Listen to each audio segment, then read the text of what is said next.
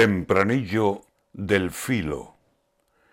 Patricia Rueda, de Vox, sin cortarse un pelo, ha dicho que los socios del gobierno, a vascos se ha referido, son filoetarras, y entonces la presidencia le dijo que por favor retirara de su boca el adjetivo, y ella le dijo que no, y él la echó del hemiciclo.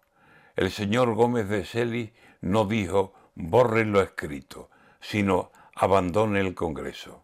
Y ya se ha formado el lío. Quiera Dios por nuestro bien que haya paz por muchos siglos y las ideas de algunos se queden solo en los filos.